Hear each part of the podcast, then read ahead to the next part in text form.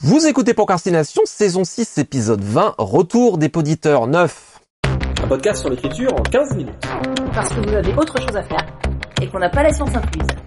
Avec les voix de Mélanie Fazi, Estelle Fay et Lionel Delous. Et je ne ferai pas de blague avec les œufs à la coque, car j'en ai déjà beaucoup trop fait en introduisant ces titres d'épisode. C'est fait déjà six ans, fichtre, que nous faisons cela. Merci encore, euh, c'est le petit message habituel de fin de saison. Merci encore à toutes et tous de euh, votre écoute, de votre suivi, de vos commentaires, de vos retours. Quand on s'est lancé là-dedans, on n'était pas tout à fait euh, certain, certaine que ça allait intéresser autant de monde. Et le, les, vos retours sont vraiment hyper enthousiastes et ça fait vraiment très plaisir. Et ça continue à nous motiver pour continuer à vous proposer des épisodes de qualité. Je l'annonce euh, en avance, mais euh, pour la saison 7, on parlera d'auto-édition avec Morgan of Glencoe qui est venu nous parler longuement et euh, en grand détail avec plein de choses sur l'auto-édition. Donc ça sera notre conversation au long cours pour la saison 7. Comme d'habitude, si euh, le podcast vous aide ou euh, vous amuse, n'hésitez pas à laisser une petite review sur votre lecteur de podcast préféré, si le cœur vous en dit, pour aider à la découverte de l'émission. Et donc nous reprenons pour la neuvième fois votre sac de courrier arrivé au locaux de la rédaction et comme d'habitude je montre mon âge. J'ai des visions de Gaston Lagaffe là d'un coup. le courrier en retard. je montre mon âge avec les espèces de grands sacs postaux. Première petite question qui a circulé sur les réseaux, qui en fait m'est adressée. Euh, on me demande d'où vient la citation d'Elisabeth von Herbourg que je cite un peu tout le temps. C'est bien de vouloir faire sauter la maison, mais il faut connaître le plan pour savoir où placer les charges dans le cadre des codes de l'écriture. Alors en fait, il n'y a pas de source écrite à ma connaissance parce que c'est quelque chose qu'elle a dit pendant la masterclass des Imaginales, euh, au tout début, euh, quand on l'animait avec Jean-Claude Duniac et elle. C'est à ce moment-là qu'elle l'a dit, donc j'ai pas trouvé de vraie source en dehors de ça. Malheureusement, il faut me faire euh, confiance sur parole, ce qui est peut-être risqué, mais en tout cas, dans ma mémoire, elle l'avait dit là. Voilà pour la source. Autre question qui nous est arrivée, comment faites-vous pour rester concentré quand vous avez une série de petites corrections à faire sur un manuscrit? Par exemple, renforcer une description, améliorer un dialogue, changer le nom d'un personnage, travailler à des allusions à disperser ici et là pour mieux installer une ambiance ou préparer une péripétie, etc. Je me rends compte que j'ai bien plus de mal à me concentrer à fond quand j'ai ce type de tâche à faire. Pour le moment, ce que j'ai trouvé de mieux, la musique. Une musique discrète de l'ambiance par exemple, qui m'aide à me concentrer sur la tâche en cours. Il doit y avoir d'autres moyens. Y a-t-il d'autres moyens? Quels sont les vôtres? Qu'en pensez-vous? J'ai jamais trop rencontré ce problème en fait. Moi, je trouve ça plus facile au contraire. Donc, euh, je trouve beaucoup plus facile de se concentrer sur des détails que d'avoir de, grosses corrections de fond. Estelle?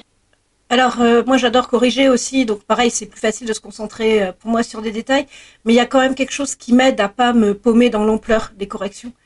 quand je suis dans le dernier round de correction sur un manuscrit ou dans les derniers rounds, c'est vraiment de faire une liste très complète de toutes les petites corrections que je dois faire et après de les barrer les unes après les autres pour vraiment avoir une vision euh, sur papier de ce que je suis en train de faire et vraiment savoir où j'en suis, ce qui me reste à faire, pouvoir m'organiser de manière super concrète.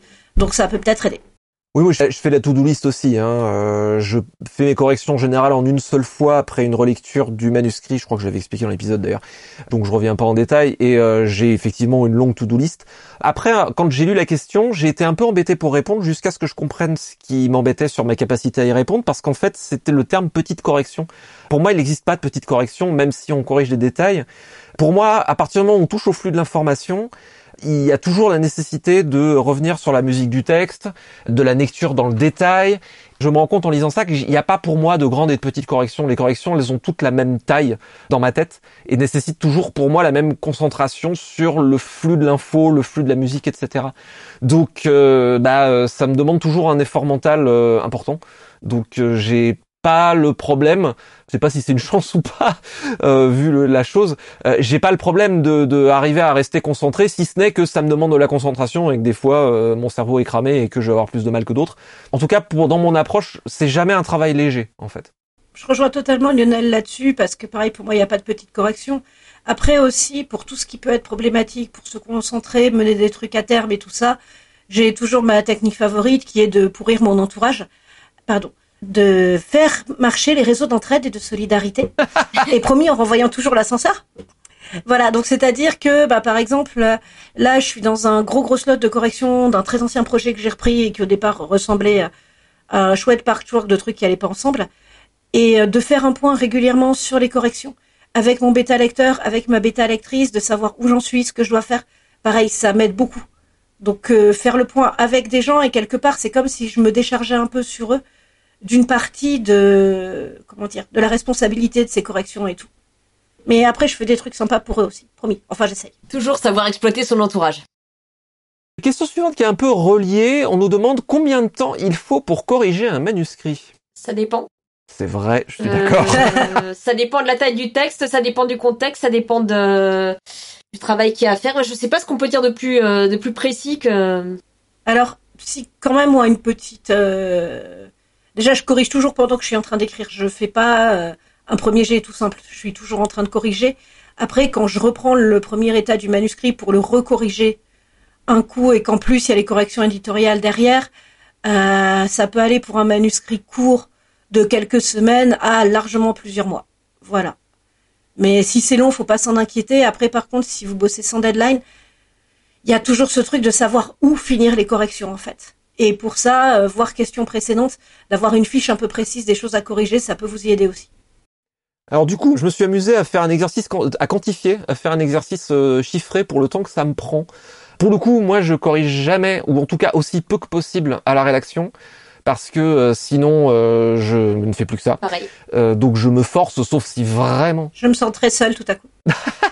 Non, mais c'est parce que si je commence à corriger, je ne fais plus que ça en fait, Euh, parce que j'adore ça moi aussi, et euh, je pourrais euh, passer beaucoup plus de temps à corriger. Du coup, à moins d'être vraiment arrivé dans un cul-de-sac ou une impasse ou vraiment être me sentir incapable de construire sur les trucs bancals que j'ai écrit jusque-là, je corrige pas. Je corrige vraiment qu'en dernier recours, quand je peux pas faire autrement. Alors, je me suis livré à un petit exercice d'estimation. Alors, faut se rappeler quand même que ça fait depuis euh, 15 ans que je publie professionnellement et dont 10 à plein temps, donc euh, faut pas se dire qu'il faut faire ce genre de truc.